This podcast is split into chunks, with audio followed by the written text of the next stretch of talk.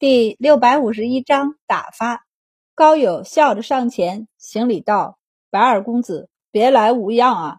白二郎愣愣地看着他，不解地问道：“阁下是？”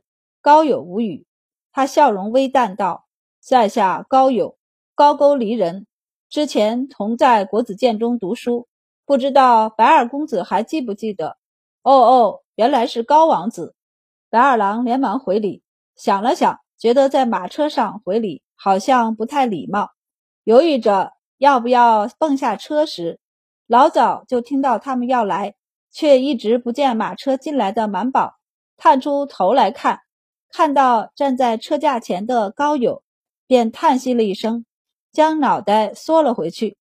白二郎正对着门口，将他这一探脑袋、缩脑袋看得一清二楚，他瞪大了眼睛。一时不知该怎么接口下去，高友却已经在忆往昔，然后笑道：“我记得周大人对我高沟离那边的土产很感兴趣，这次来京城，在下便带了一些来，想着送些给周大人、白大人做中秋节礼。可……”他苦笑地看了一眼门房，道：“今日似乎不巧，或是周大人和白大人不愿意与我这落魄王子有牵扯，所以……”白二郎又不是傻子，这话一听就不是好话，不由蹙眉。一直坐在车中的明达公主突然敲了敲车壁，柔声道：“驸马，我们还不进去吗？”白二郎立即笑道：“马上了。”他和高友道：“实在是今日不巧，正好是八月十四。高王子要是提前两日，哪怕是昨日上门，便是没有提前递帖子。”我想家里也会郑重招待的，他笑道。因明晚有宫宴，所以今日便是许多人家的团圆之宴，家里都在准备照顾亲眷，所以正说着话，周满总算把白善给找来了。俩人相携而来，白善笑道：“高王子。”白善对白二郎微微点头，侧身道：“高王子先大堂上稍坐。”我安排好了，公主和驸马就来。显然，他不打算再拒客于外了，不然高友一直留在外面不肯离去，也是一件烦恼。高友一脸羞愧的道：“是在下考虑不周，竟未曾想到今日白大人要招呼亲朋。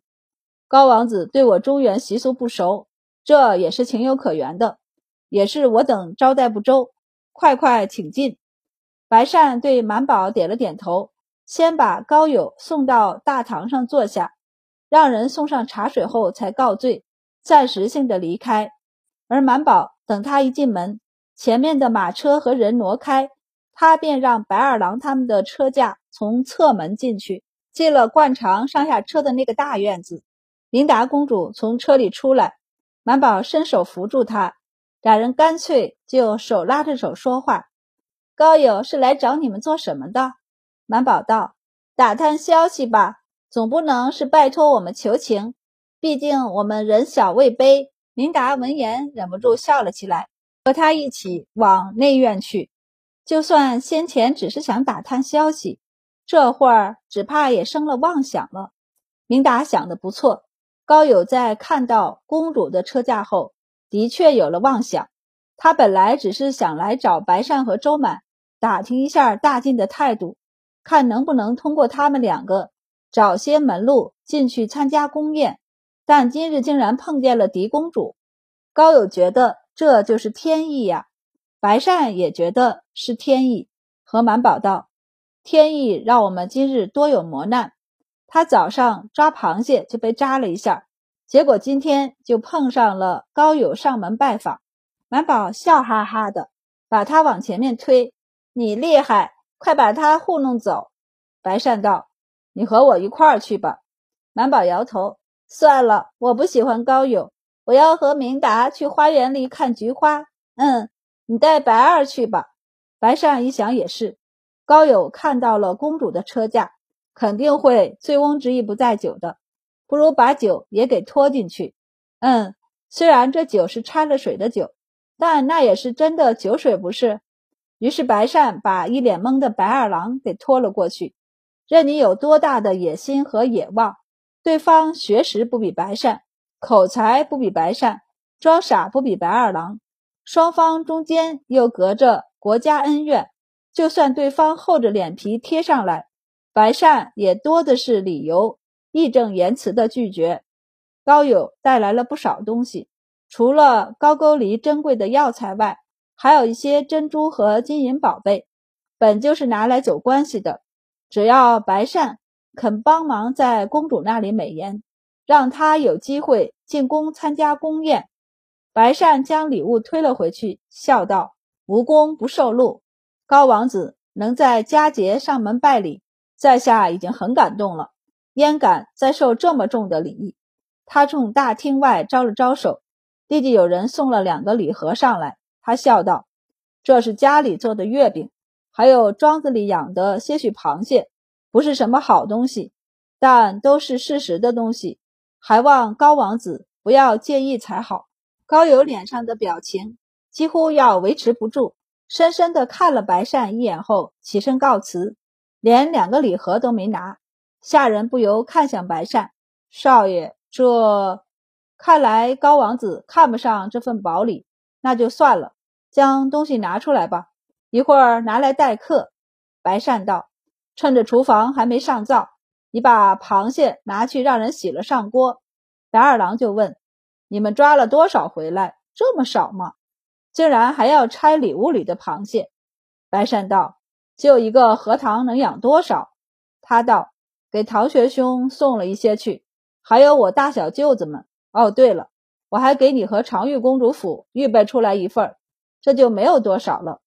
白善说的没有多少，厨房依旧蒸了好几笼，因为庄先生今日也要出门会客，且是去野外，这东西不好带生的去，他就让人蒸熟了，到时候放在食盒里保温带去，去到地方还能吃热乎的呢。白二郎很兴奋。这才想起来道：“常玉公主说，他和驸马在魏家用过午饭，也要过来的。来吧，螃蟹还是能管够的，毕竟是自家养的。虽然分了不少出去，但白善一点也不心疼。”白二郎道：“可惜陛下给的黄庄地都太好了，不然我们可以也挖塘养一些螃蟹。”白善道：“螃蟹养的好不好，不仅要看地。”还得看水，你那里水就不错，不然就找块地挖了，在底下填上沙石。白二郎眼睛微亮，撞了一下他肩膀：“还是你主意多啊！我也不懂养螃蟹，就那么一建议，所以最后要是不成，养死了还是什么，你可别怪我啊！行，不怪你，你就记得每年给我留一些就行了。说起螃蟹，还是太湖的好吃。”白善问道：“今年宫中没有进贡吗？”陛下让皇后娘娘下令禁止了，用的是宫中的禁令，所以白二郎才知道，说是今年民生多艰，为了那两筷子的膏黄，便劳民伤财，不值得。高友怒气冲冲地回到驿站，结果就看到了屋里的娄冕，微微皱眉：“你怎么就回来了？竟然比他还早回来。”娄冕早回来了，茶都喝了两壶了。闻言便简单汇报了一下早上的事儿，就一个中心思想，不是他不努力，而是现在常玉公主已经成亲，和之前是不一样的。而且当时驸马就跟在身边，今日皆事不顺。高友和白善喝了三刻钟的茶水，你来我往谈了许久。但还是连大晋现在的风向都没打探出来，高有气的挥手将桌上的东西全都扫到了地上。楼下一直竖着耳朵听的人，立即悄悄去鸿胪寺那边禀报，去崇元坊那边拜访周大人和白大人。只是一开始帖子送进去便被拒绝了，谁知正遇上明达公主和驸马回去走亲戚，一下就被堵住了。小的们没能跟进大堂，不知道他们在说什么。但高王子带去的几箱子东西都给原样抬了回来。出来时怒气冲冲的，刚上楼还砸了东西呢。红楼寺的官员便冷哼一声道：“周满素来得圣宠，那白善别看资历浅，也是滑不溜秋的。如今陛下有意针对高句丽，他们两个又怎么会给高邮好脸色看呢？他问道。另一边呢，那娄公子则是去见了常玉公主，不过只在大街上打了个招呼。常玉公主和驸马并不理会他，连话都没说上一句。鸿胪寺的官员就满意了，点头道：“很好，盯紧了他们，包括他们的人。等过完了中秋，这些人也就不归我们管了。今日是节假日，但许多人并不得休息。”包括皇帝和魏之等人入内，在白善他们看不见的角落，皇帝直接签发了军令，着人送到各将手中，从江淮岭峡等地抽调兵马四万，从辽东出兵六万，而户部最忙，兵马未行，粮草先行，他们得筹措军粮。不过现在秋收结束了，户部直接派出官员。先行往河北道一带筹措军粮。今年京畿一带和南方多少都有些受灾情况，倒是北方还算风调雨顺。国库这边再抽调一份，前期的军粮就出来了。大家都忙翻了，都快忘记今天是十四了。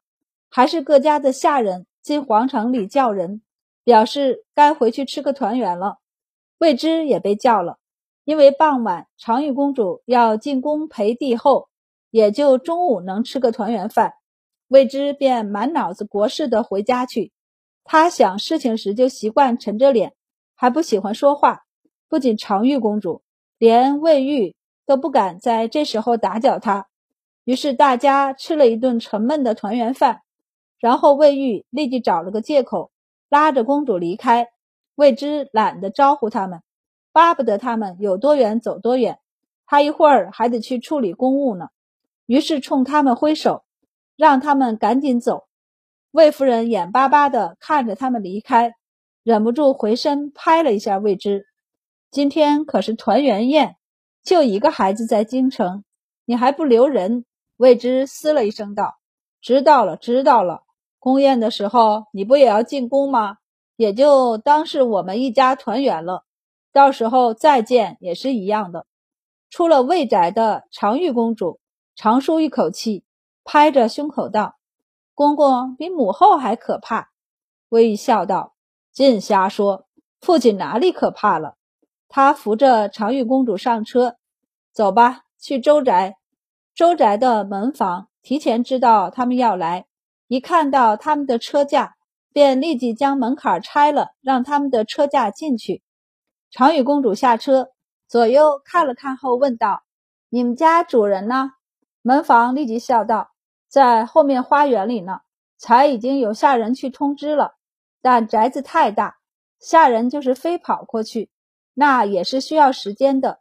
这一来一回，耽搁的时间可不短。”长羽公主直接道：“不必他们接了，我们自己过去，反正也不是第一次来了。”双方最后在过了正院的甬道那里碰上，长羽公主闻到他们身上螃蟹的味道，立即上前拉住周满：“你们吃了？”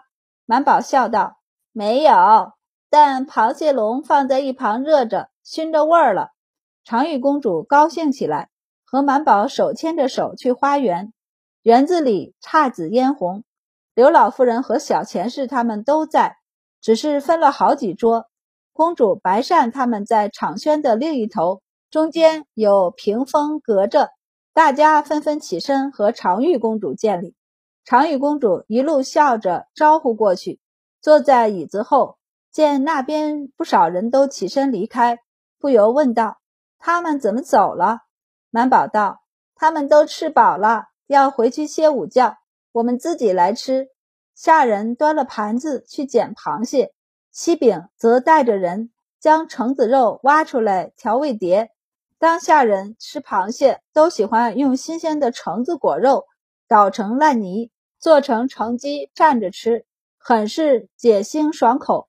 长玉公主净了手，便伸手取了一个螃蟹，不让侍女服侍，自己便掰开了螃蟹壳，看到里面不少的膏黄，她得意地笑道：“我手气素来不错的。”这一点明达公主可以作证。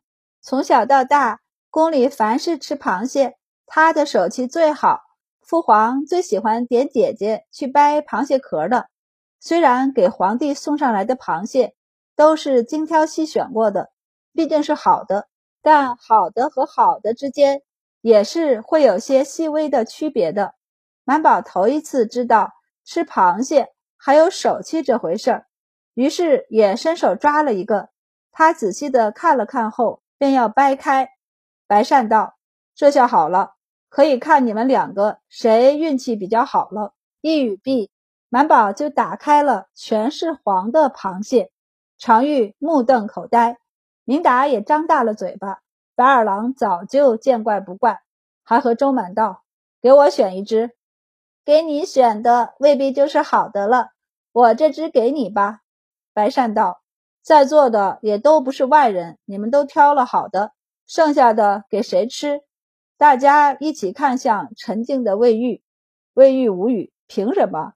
满宝已经把螃蟹让给白二郎，自己又伸手摸一个，打开还是满满的黄。他笑眯眯的道：“还是因为祖母挑的好，这些螃蟹可都是精挑细选出来的。毕竟是要招待公主的，总不能随便一捞就送上来。”都是让厨房里的人仔细的对比挑选过的。满宝挖了一筷子的黄，蘸了橙汁后放入口中，眼中几乎放出光来。好吃呀！与用姜丝和陈醋、白糖调出来的调品味道不同，别有一番滋味儿。